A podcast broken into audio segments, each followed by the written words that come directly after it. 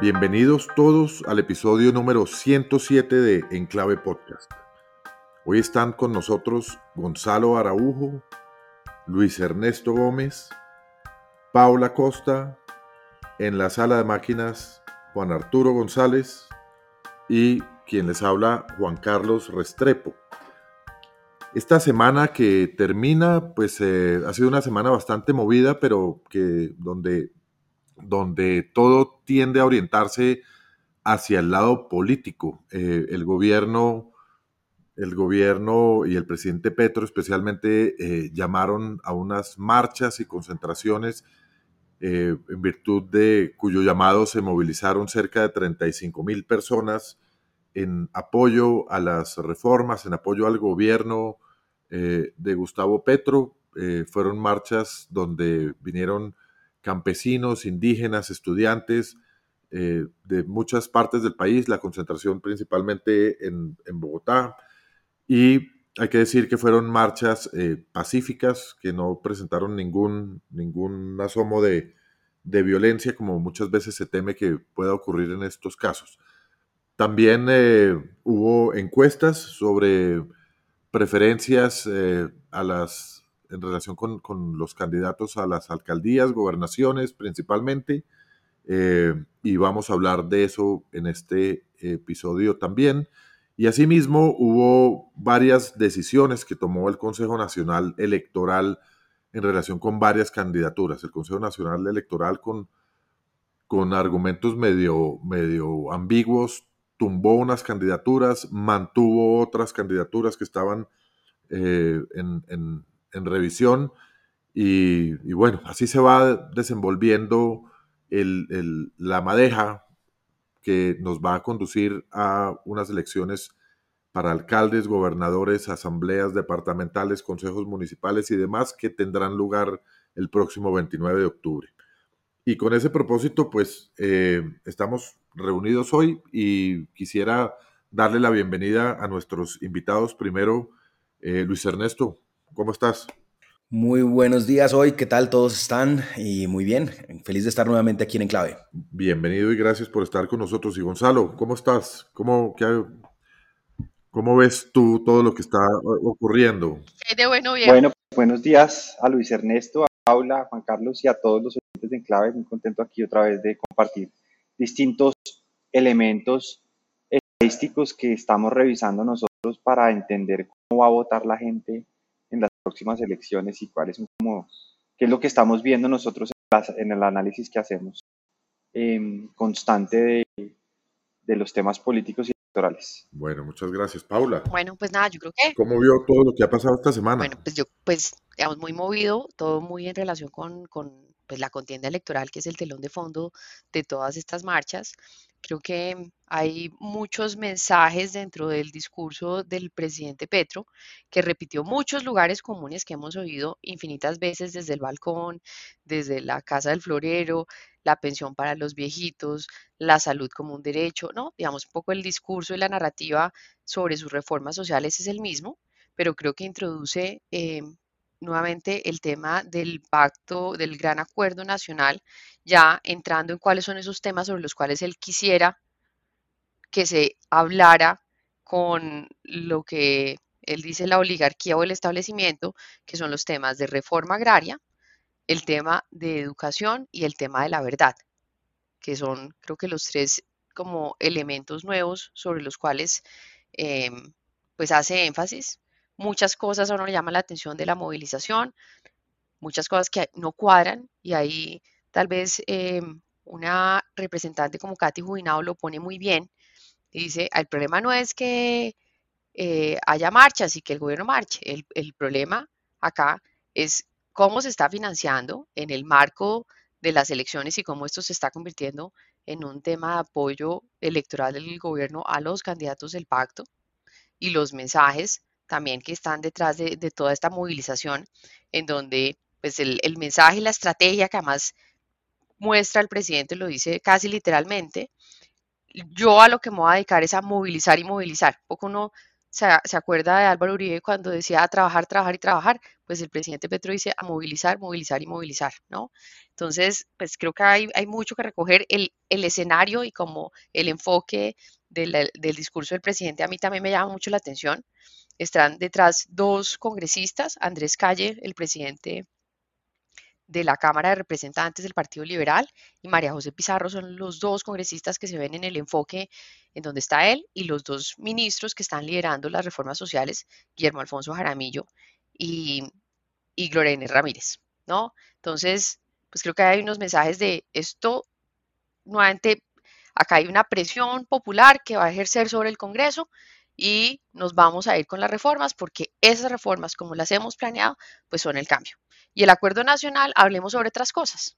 Luis Ernesto, ¿cómo, cómo ves tú la cosa? Bueno, pues es indiscutible que mm, las movilizaciones tuvieron todo el apoyo del gobierno y eso es cuestionable un mes de elecciones. Por supuesto que eso implica una injerencia eh, no deseada en las elecciones de octubre. No creo que cambie mucho el resultado, pero más que quedarnos en eso, que fue quizá la polémica central de la semana y era si se le financiaban o no las marchas, yo sí creo que la, movilización tiene dos caras, la cara campesina y la cara indígena, que es absolutamente eh, innegable que en Colombia han sido dos sectores que han estado excluidos de la política pública, han estado excluidos de las prioridades de los gobernantes quizás en las últimas décadas, em, desde los viejos gobiernos liberales, y que para que haya un capitalismo real en Colombia, una industrialización real en Colombia, pues hay que arrancar por una reforma rural, por una distribución menos feudal de la tierra y una tierra mucho más productiva. Esa fue la antesala del desarrollo en países como Corea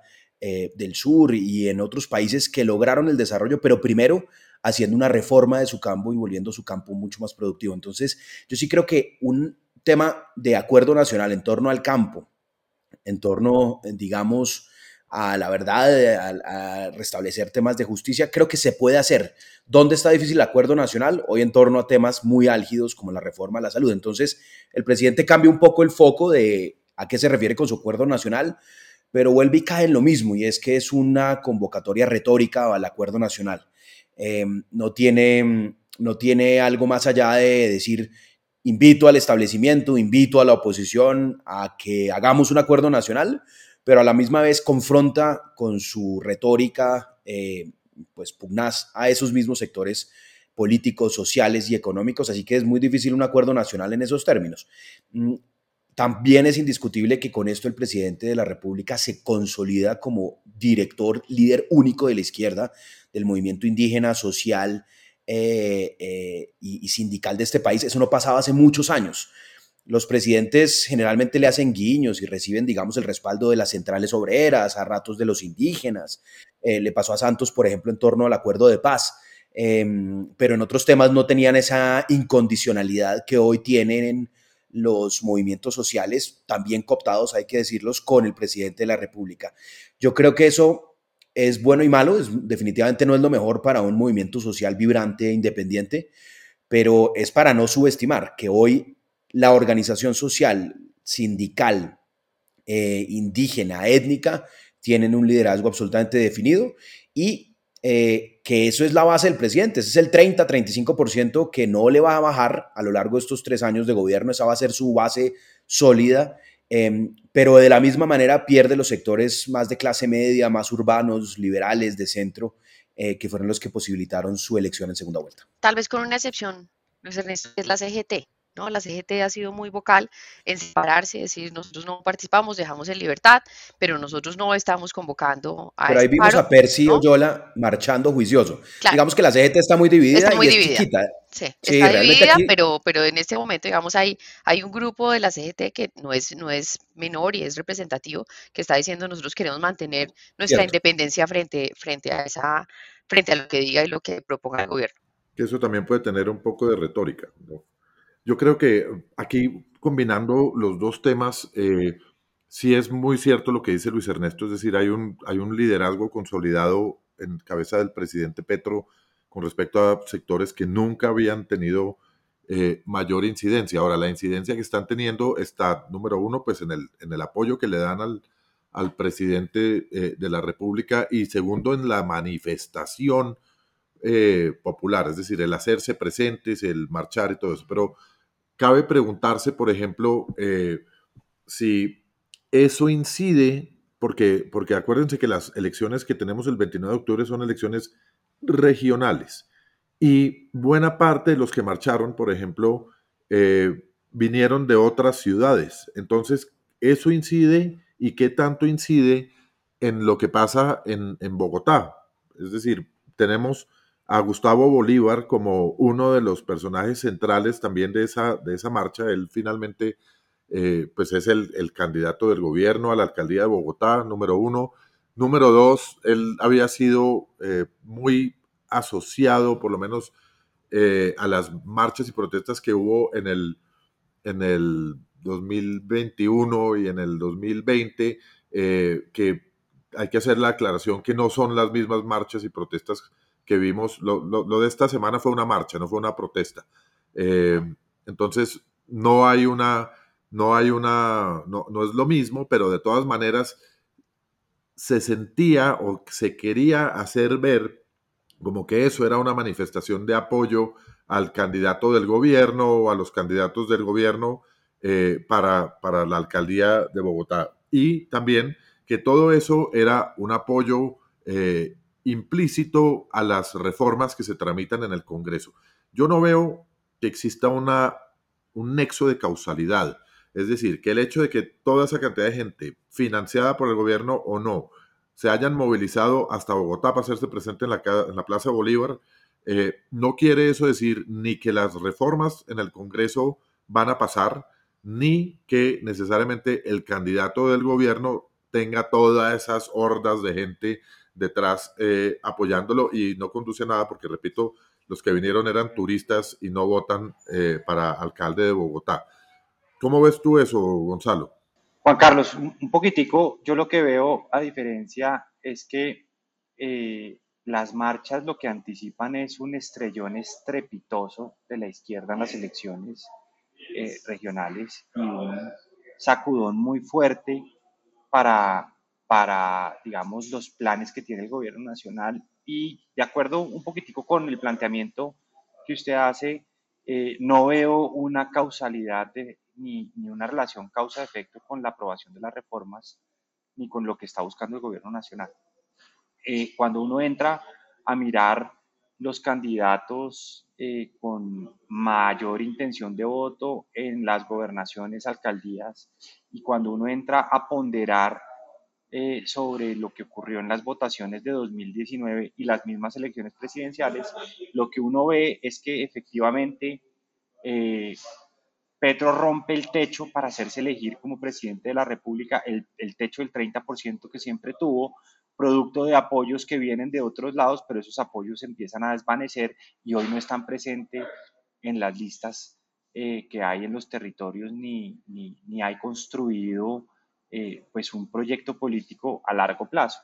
Eh, esto lo que es, digamos, que es lo que nos pasa un poquitico eh, en las democracias latinoamericanas, es que pues hay unos líderes que se hacen elegir, pero que no tienen ninguna vocación de construir democracia y de fortalecer las instituciones y en el caso pues particular de lo que está pasando con las, con las marchas y con las distintas actividades político-electorales en las que está el gobierno nacional, eh, de alguna manera, pues lo que marcan es que están viendo, están, están, están viendo la pelea perdida en, eh, en las elecciones territoriales y eso pues va a traer mucho costo para el gobierno, para los que han apoyado al gobierno, para los partidos de la coalición, etcétera, etcétera, etcétera.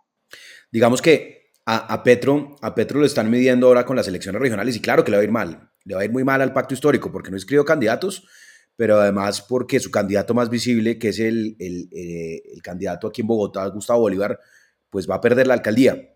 Eh, pero, pero estamos midiendo a Petro como Dios no hemos medido a otros presidentes. No, no, no tengo duda, pero, pero estamos viendo a Petro como no hemos medido a otros presidentes. Siempre pierden los presidentes las elecciones regionales, las perdió Duque, las perdió Santos, las perdió el mismo Uribe en medio de una altísima popularidad. Entonces, digamos que ese, ese es un mal medidor, digamos, para tratar de creer que entonces Petro está debilitado. Eso le pasa a todos los gobiernos.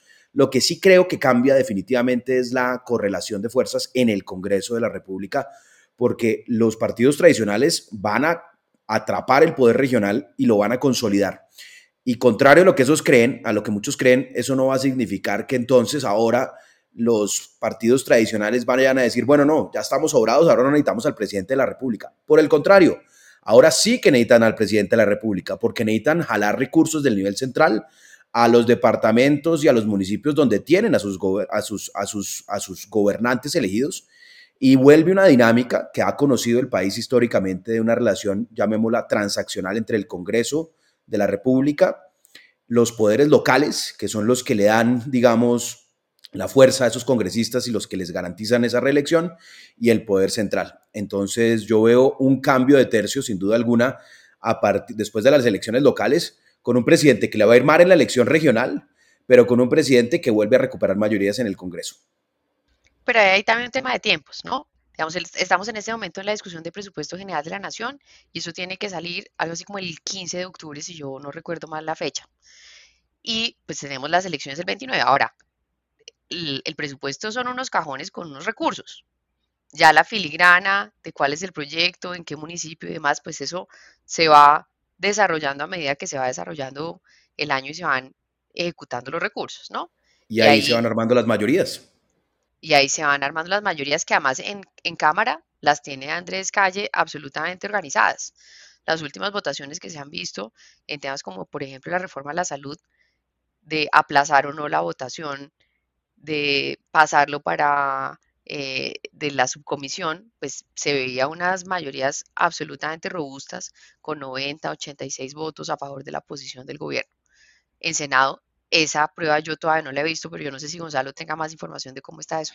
No, las, las, nosotros estamos llamando a las mayorías del gobierno unas minorías mayoritarias en Senado y en Cámara. Si bien en Cámara eh, lo que muestran los votos en los distintos momentos de las plenarias es que el gobierno tiene más consolidada la conversación allá. Eh, lo que está pasando realmente en Senado de la República es que con un descuadre pierden las votaciones. Entonces, pues están muy estrechas esas mayorías para el gobierno nacional para todo lo que se viene.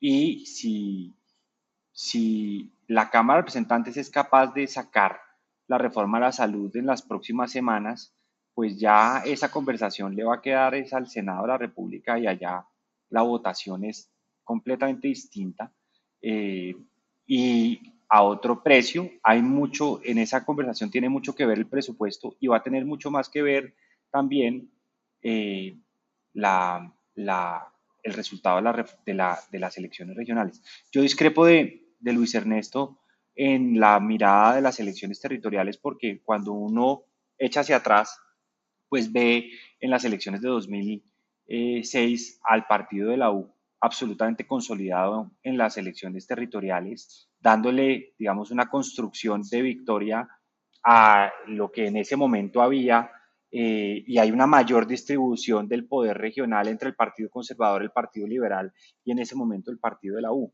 Eh, y después entra el Centro Democrático y el Centro Democrático también con una estrategia consigue, digamos, posicionarse en ciertas regiones y de cierta manera. Y los mapas, los mapas electorales, digamos, de la historia de, las votaciones regionales que existen, lo que demuestran es que pues el Partido Conservador y el Partido Liberal se, se reparten la democracia local, teniendo una mayor participación de los espacios de poder en el Partido Liberal, digamos, es un partido anclado en los territorios y en, el, y en la dinámica política de las regiones, eh, con una menor participación del Partido Conservador, pero en la medida en que se crean partidos políticos que nacen y desaparecen, pues esas dinámicas las empieza a ver uno. Yo lo que veo en las elecciones territoriales es que los grandes ganadores van a ser, además del Partido Conservador y el Partido Liberal, los nuevos partidos nacientes, en marcha, el movimiento de salvación nacional, que digamos eh, que resurge pues o que le vuelven a dar personalidad jurídica, el nuevo liberalismo que tiene tres mil y pico de candidatos inscritos, cada uno de esos partidos tiene cerca de tres de tres mil a cinco mil candidatos en las elecciones regionales y eso va a impactar durísimamente la fortaleza del gobierno en los años que le quedan eh, y, le, y va a impactar muchísimo también, digamos, la, conversación territorial de lo nacional a lo territorial en los proyectos que se vienen eh, eh, de ahora en adelante. Además, sin tener una representación importante en Congreso, ¿no? Digamos, el nuevo liberalismo pues tiene una representante, Salvación Nacional no tiene tres senadores, ¿no? En marcha tiene tres. Tres senadores. Y, digamos, ese, va a ser una, una, discusión muy interesante. Yo vi el otro día un análisis un poco del perfil de los candidatos ya para pasar más como a las elecciones de, de octubre, de muchos candidatos a nivel regional con perfil nacional, que también van a tener, ¿no? Un poco esta interlocución que hasta ahora ha liderado desde lo local figuras como Claudia López o como Aníbal Gaviria, em, de ser un poco el contrapeso del gobierno nacional, pero acá hay muchos más candidatos muy opcionados a alcaldías y a gobernaciones importantes que tienen ese mismo perfil de dar como esa discusión nacional. Yo creo que eso va a ser, va a ser muy interesante. Y que fueron candidatos presidenciales, digamos. Candidatos presidenciales, Dilian en el Valle, Char en, Barranquilla, Fico Gutiérrez en Medellín. Sin duda, digamos, en el poder regional llegan pesos pesados a diferencia de lo que hay hoy. Em, pero mencionaba Gonzalo algo que creo que es, que es importante y es cómo se disputan el poder local los partidos tradicionales, liberal, conservador, em, y eso está muy relacionado con algo que está pasando y que no ocurría eh, eh, hace mucho tiempo, y es que el CNE está tomando unas decisiones que están cambiando de manera importante el mapa electoral del país. Eh, esta semana tumbó la candidatura de Rodolfo Hernández, tumbó la candidatura de Tulio en el Valle del Cauca, tumbó la candidatura eh, de la hermana de Caicedo en Santa Marta. Patricia Caicedo. De Patricia Caicedo, que era probablemente la próxima, la próxima alcaldesa. Entonces, em, esto, digamos, claramente distorsiona el panorama y, en mi opinión, en mi opinión, más allá de, de que me guste o no a quién tumban y a quién no, está clarísimo que el Consejo Nacional Electoral que es un órgano político, 100% político, de congresistas quemados, reciclados, tomando decisiones entre comillas jurídicas, pero con intereses políticos, está tomando decisiones que favorecen a los partidos tradicionales, que consolidan el poder de los partidos tradicionales porque les está tumbando a los rivales y los contendores. En el Valle del Cauca, todos rodean a Dilian Francisca y tumban al único que le puede competir la gobernación. Em, en, Bogotá, digamos, eh, mantener la candidatura de Oviedo, digamos, porque además el criterio jurídico era el mismo. Por firmar un contrato, tumbaron a Tulio, por firmar un contrato, sostienen a Oviedo. ¿Qué le sirve? ¿De qué sirvió Oviedo? Pues por supuesto está dividiendo la votación de Galán em, y le favorece a Gustavo Bolívar. De igual manera, tenemos en, em, en otros en el caso de Rodolfo Hernández, ¿A quién favorece tumbar a Rodolfo Hernández? Pues al candidato, al general que está apoyado por Cambio Radical, por el Partido Conservador, eh, por el Partido, em, por el Centro Democrático. Entonces, claramente, exacto, claramente están em, las decisiones del CNE favoreciendo la conformación del Congreso hoy. Em, los congresistas y sus candidatos hoy están tumbando desde el CNE a sus contradictores y a sus contendores en la elección regional. Pues eh, siempre, siempre hemos hablado de esto, siempre se ha dicho esto, pero, pero creo que aquí sí se está haciendo cada vez más evidente que en Colombia se da, por una parte, la judicialización de la política. Este, el Consejo Nacional Electoral, aunque no sé si sus, sus, sus decisiones son de carácter judicial, no lo son, es un, un órgano administrativo, eh, pero sin embargo sí tiene el, el, mismo efecto que puede tener, por ejemplo, una sentencia del Consejo de Estado que anule una elección. Entonces, eh, pues es equiparable en sus efectos la judicialización de la política y la politización de la justicia. Eso en el, el, Consejo Nacional Electoral, pues claramente es eh, un cuerpo donde, donde esos dos temas, política eh, y, juzgamiento o, decisiones de tipo administrativo con, con, el mismo efecto que sentencias judiciales, se juntan y, y termina habiendo un un manejo ahí medio gris de, intereses eh, en, relación con quién termina eh, favorecido políticamente en unas, en unas elecciones. Pero movámonos un poquito también a...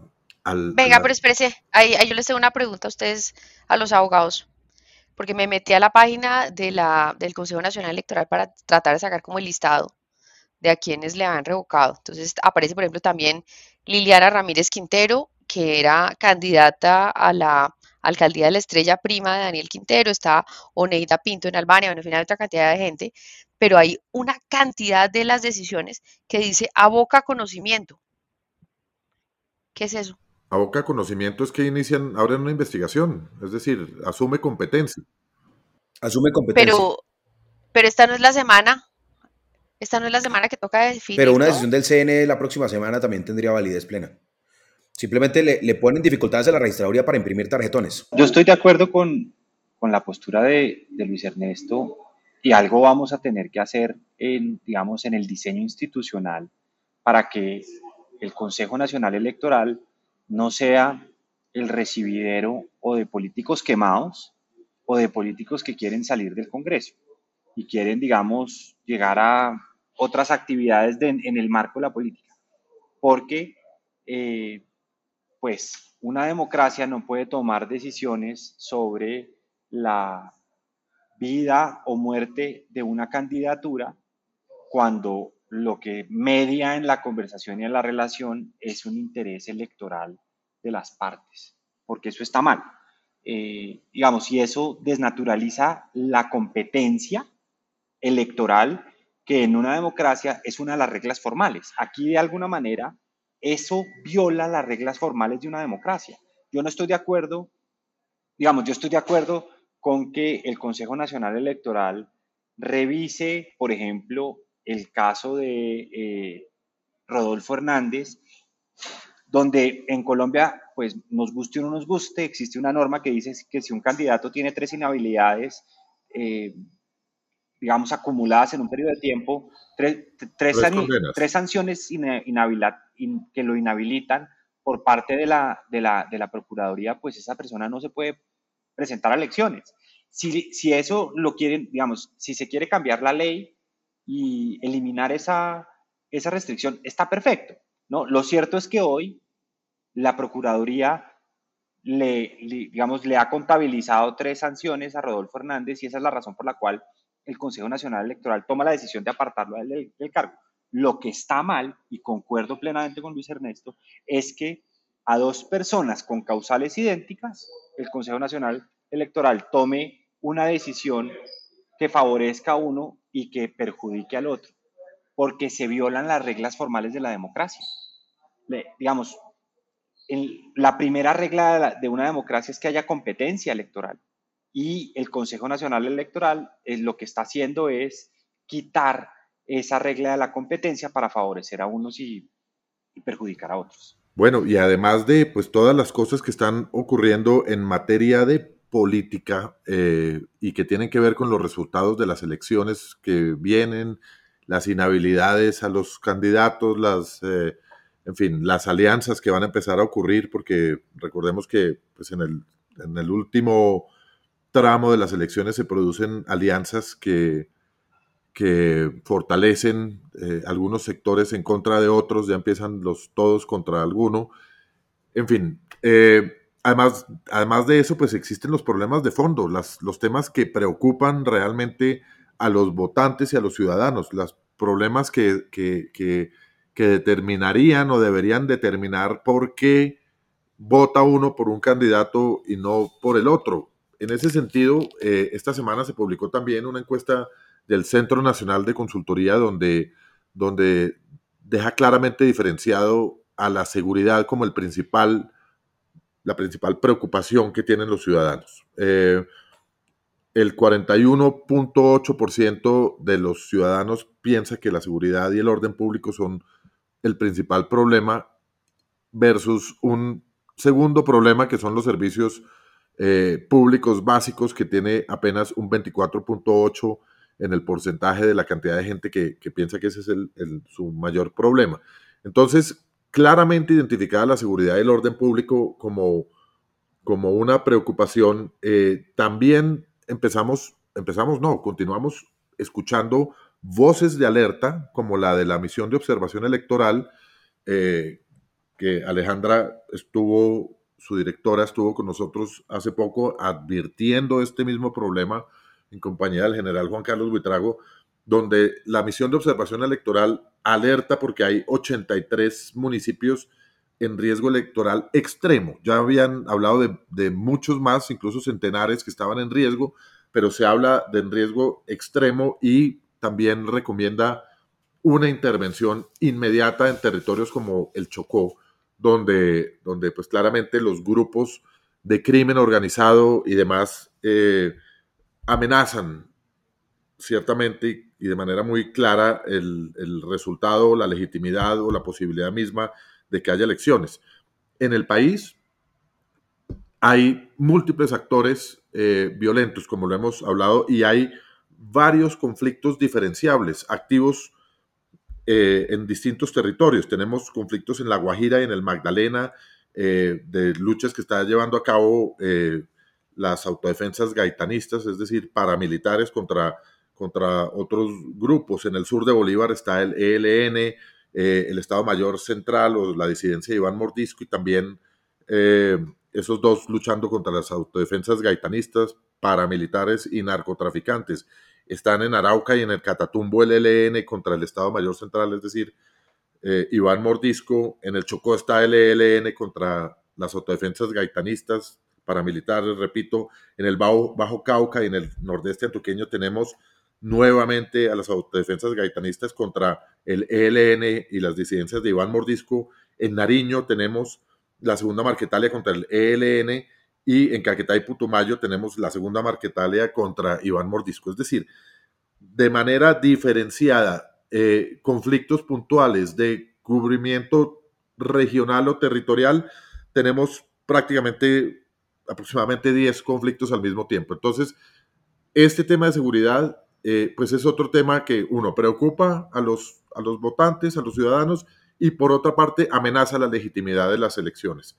Y en ninguna parte aparece la fuerza pública hasta donde hemos visto, o por lo menos no hay una solución a la vista relacionada con el control del Estado en esos territorios. Paula. No, mire, yo tal vez de, ese, de ese último informe de la MOE, como destacar dos temas. Uno, digamos, hay un riesgo muy grande de transhumancia, ¿no? Ese es como el que ellos señalan más fuerte. Y el otro es que dentro de esos municipios que están en alto riesgo, están siete capitales de departamentos. Entonces, no es un fenómeno solamente de las zonas más rurales, solamente de los corredores en donde está eh, más presente las rutas de narcotráfico, es un fenómeno pues que ha llegado ya a capitales de departamentos, lo cual muestra también un poco lo que usted estaba diciendo en otras palabras, y es cómo se ha venido degradando el tema de seguridad. Eso sería lo que yo diría sobre ese tema.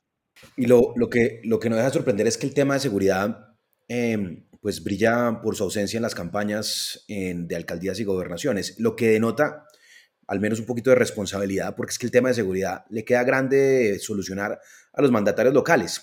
Esa idea de que los alcaldes son los jefes de la policía, los gobernadores son los jefes de la policía, son los jefes administrativos para los procesos policivos y demás, pero realmente la política de seguridad sí está muy en cabeza del gobierno nacional y por eso, pues aunque es la principal inquietud de los votantes, como lo decía Juan Carlos, pues poco o nada van a poder hacer los nuevos mandatarios locales mientras el gobierno nacional no haga un viraje drástico eh, que debería hacer, pero que nada indica que va a hacer en torno a seguridad. De hecho, infidencias del Consejo de Seguridad que hicieron la alcaldesa y el presidente cuando se tocaban los temas de seguridad, específicamente, por ejemplo, eh, pues cuando hay delincuencia adolescente, lo hay, lamentablemente hay menores de edad que cometen delitos y es importante que queden, digamos, que haya un proceso de justicia restaurativa eh, y para eso hay una sede en Campo Verde, en Bosa.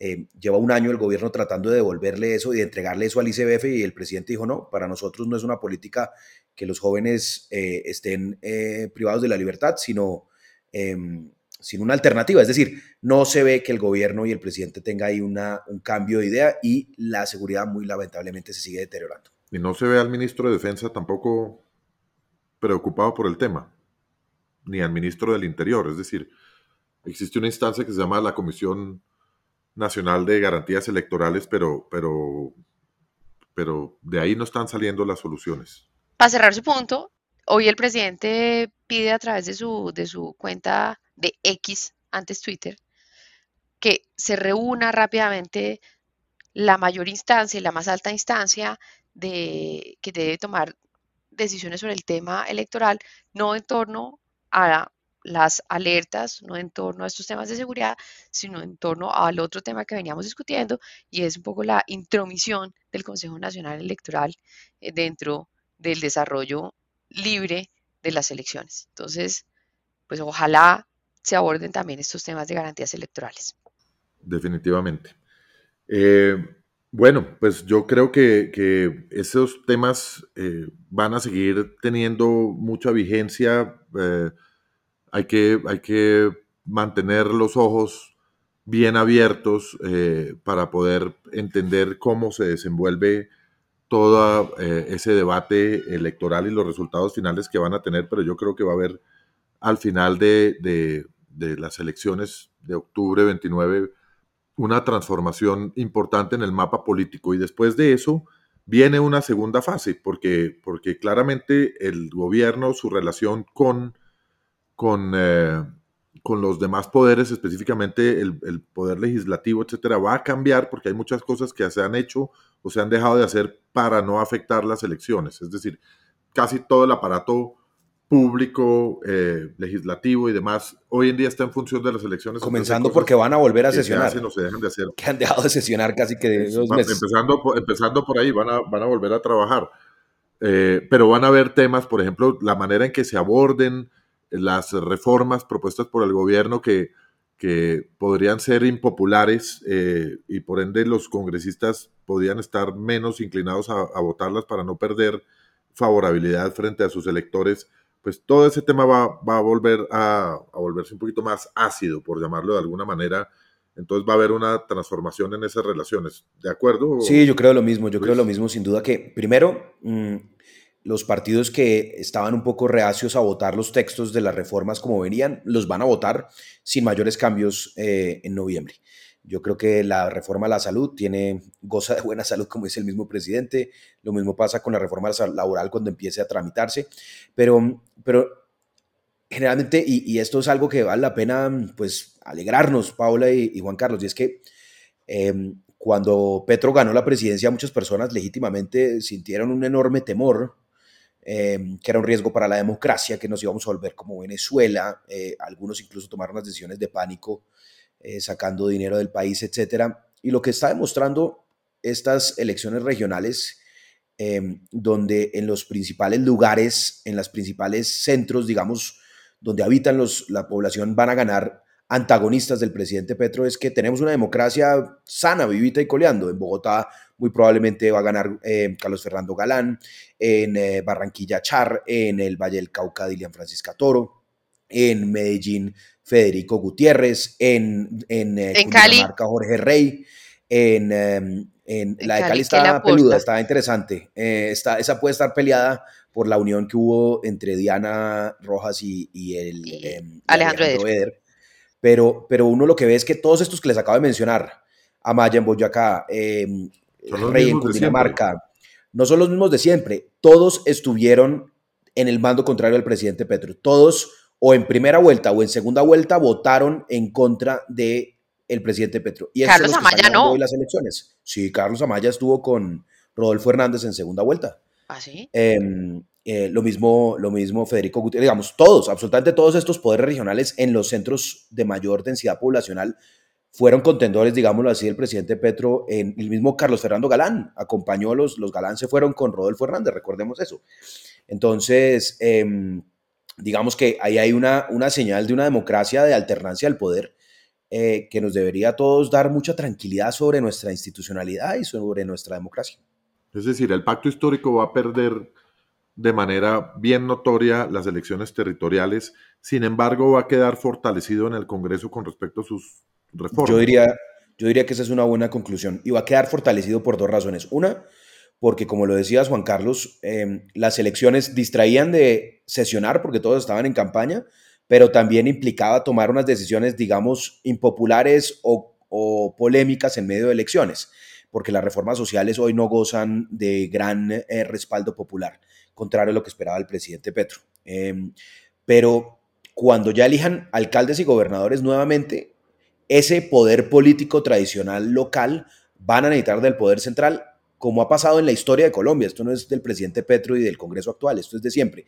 Y en ese momento se vuelve a reconfigurar una relación, digamos, de mutua conveniencia para trabajar eh, en pro de que llegue recursos y proyectos a los territorios y que le aprueben las reformas o las iniciativas al gobierno nacional. Y nos quedan tres años de mandato. Amén. Bueno, pues sin, eh, sin más, yo creo que, esto es una buena eh, conversación que deja sobre la mesa algunas inquietudes sobre lo que está ocurriendo y las, dinámicas que se están viendo en, materia política. Pasemos entonces a las, a las recomendaciones para ver si nos relajamos un poquito. La semana entrante me voy para Estocolmo, me voy a ver auroras boreales. Entonces mi recomendación para esta semana es buscar un momento en la vida que uno pueda perseguir auroras boreales para experimentar eso que tiene que ser una vaina eh, del otro mundo. Voy a ir a, perseguir auroras boreales al círculo polar, polar ártico. Ese debería ser un plan que uno en algún momento debería buscar hacer porque tiene que ser una, una experiencia impresionante. Me invitaron a un viaje y pues aprovecho a subirme al Círculo Polar Ártico, a una ciudad que se llama Tromso, en el norte más norte de Noruega, a perseguir tres días auroras boreales. Eh, entonces mi recomendación es buscar eh, turismo outdoor de experiencias que le den a uno alegría en la vida. Les voy a compartir las fotos. Paula. Bueno, yo tengo una recomendación que quería darles hace años. Es, parte de mis sueños es que llegara IKEA a Colombia. Y esta semana abrió sus puertas IKEA. También tiene ya ventas online. Yo no he ido porque eso debe ser un chochal de gente. Esta mañana, esta mañana pensé y estuve seguro de apostar una mano a que Paula eh, estaría en esas largas filas que se están haciendo para llegar a IKEA. No, yo creo que hay que esperar. O sea, está más larga la fila de pasaportes o la fila de IKEA. Estamos también compitiendo. Sí, lo que pasa es que la gente sale de IKEA con algo en la mano. Em, esa es la gran diferencia. Pero también abrió su tienda virtual. Yo estuve chismoseando los precios eh, de forma virtual y la verdad es que llegó a precios muy razonables. Tienen la tienda como se ve es, pues es el mismo formato de todas las tiendas alrededor del mundo. Entonces, creo que vamos a gozar mucho con esa nueva oferta de IKEA en Colombia. Mi recomendación, más que vayan a la tienda eh, presencial, es que se registren, hay un plan de beneficios, pueden empezar a acumular puntos y con seguridad va a ser un gran sitio para comprar cosas para la casa. Bueno, usted cuando vaya nos cuenta qué secciones debemos visitar primero porque es bastante grande por lo que entiendo. Sí, yo creo que sobre todo la cafetería, la comida siempre es rica, ¿no? Y siempre es a súper buen precio. Bueno, muy bien. Luis. Recomendación em, gastronómica para la casa. Mm, en Amazon y digamos, y en, en, algunos, en algunos portales también, y en algunos puntos de Bogotá venden un aparatito de, que se llama eh, sous vide, que es básicamente un, uno de cocción al vacío, un aparatito que lo que hace es un baño de María. Eh, calienta el agua y la mantiene caliente durante el mismo periodo de tiempo. Eh, uno descarga una aplicación en el celular y em, la recomendación entonces, estos son unos aparaticos que pueden costar em, entre 300, 400 mil pesos hasta el millón, millón y medio, dependiendo el más básico al más completo.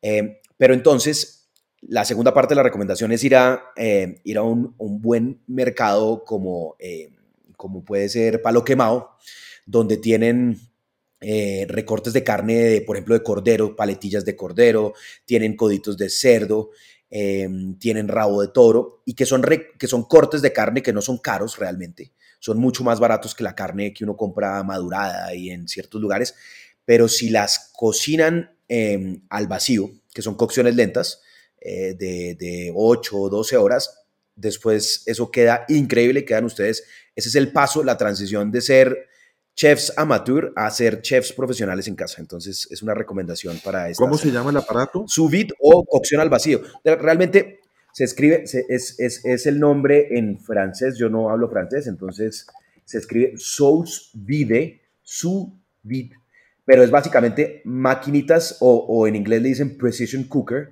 es, eh, son unas maquinitas de cocción al vacío que lo que hacen, insisto, es mantener la temperatura de un agua constante a 60, 70 grados centígrados, depende del plato. Como esto ya está todo con aplicaciones, uno conecta esa vaina al celular, que se conecta por Bluetooth. Em, y al final tienes unos super platillos, Juan Carlos. Pero se, demora un montón en cocinarse. Eso sí, sí. comerlo por la mañana, ¿no? Inclusive desde la noche, anterior. Más bien dejarlo en la noche, eso. Uno puede hacer ahí costillitas, especialmente como cocciones de carnes eh, que tengan hueso, se quedan increíbles. Yo he comido roast beef y he comido costillitas y quedan deliciosas. Delicioso. Bueno, habrá que intentarlo. Bueno, mis recomendaciones, yo, yo también, eh, tiene que ver con Amazon. Eh, yo me he vuelto más en los, en los últimos años que antes eh, un, lector obsesionado por, por distintos tipos de, literatura y me encanta ir a las librerías y comprar libros que ya no tengo dónde poner. Pero un recurso alternativo a eso es el Kindle y la manera de comprar libros por Kindle, que es un dispositivo de conectado o relacionado, vinculado con la tienda de Amazon de libros y publicaciones, revistas y demás. Eh, es un recurso que cada día es más agradable de usar. Por una parte, por, la, por lo liviano, fácil de cargar. Es una tablet que hay unas chiquititas que caben incluso en el bolsillo trasero, delantero de un pantalón. Eh, y otros un poquito más sofisticados. Pero de un pantalón suyo. De un pantalón mío, por supuesto. Eh, y, hay, y hay otros un poco más sofisticados del tamaño de una tablet, pero tienen detrás una tecnología que se llama Paperwhite, que es una forma que no refleja, la pantalla no, no refleja, tiene un contraste espectacular. Por supuesto, el tamaño de la letra se puede ampliar hasta, hasta el punto que uno lo considere eh, necesario y conveniente. Y los precios de los distintos aparatos eh, de Kindle van desde los 60 dólares, eh, los más económicos, hasta los 250 dólares, más o menos los más sofisticados que uno puede subrayar, puede resaltar, puede tomar notas, etcétera, sobre los textos de, los, de los libros que lee. Entonces, mi recomendación es el, el, Kindle para acceder a toda la literatura y a todas las publicaciones que se venden por Amazon. Es una biblioteca infinita en las manos de una manera liviana. Eh, y agradable de usar. Entonces, eh, nos despedimos con las recomendaciones de hoy con IKEA. Esperamos el reporte detallado de Paula. Eh, con el sous vide o precision cooker de Luis Ernesto. La, las auroras, las auroras boreales. de Gonzalo y con el Kindle de Amazon. Y el que no puede ir a las auroras boreales, que vaya y que se come una, una, unas de esas albóndigas suecas y lo más cerca que puede llegar, claro. Mezcla, todo lo anterior. que se compra. Y se compra unas gafas de, de, un ojo verde y el otro rojo, a ver qué ve. Creo que, creo que sí. Podemos juntar todas las recomendaciones en un solo paseo. Entonces, bueno, eh, les deseamos una feliz semana. Muchas gracias a Luis Ernesto y a Gonzalo por habernos acompañado. Muchas gracias, qué gusto. Y buena semana para todos. Un abrazo. Buena semana para todos. Bye, friends.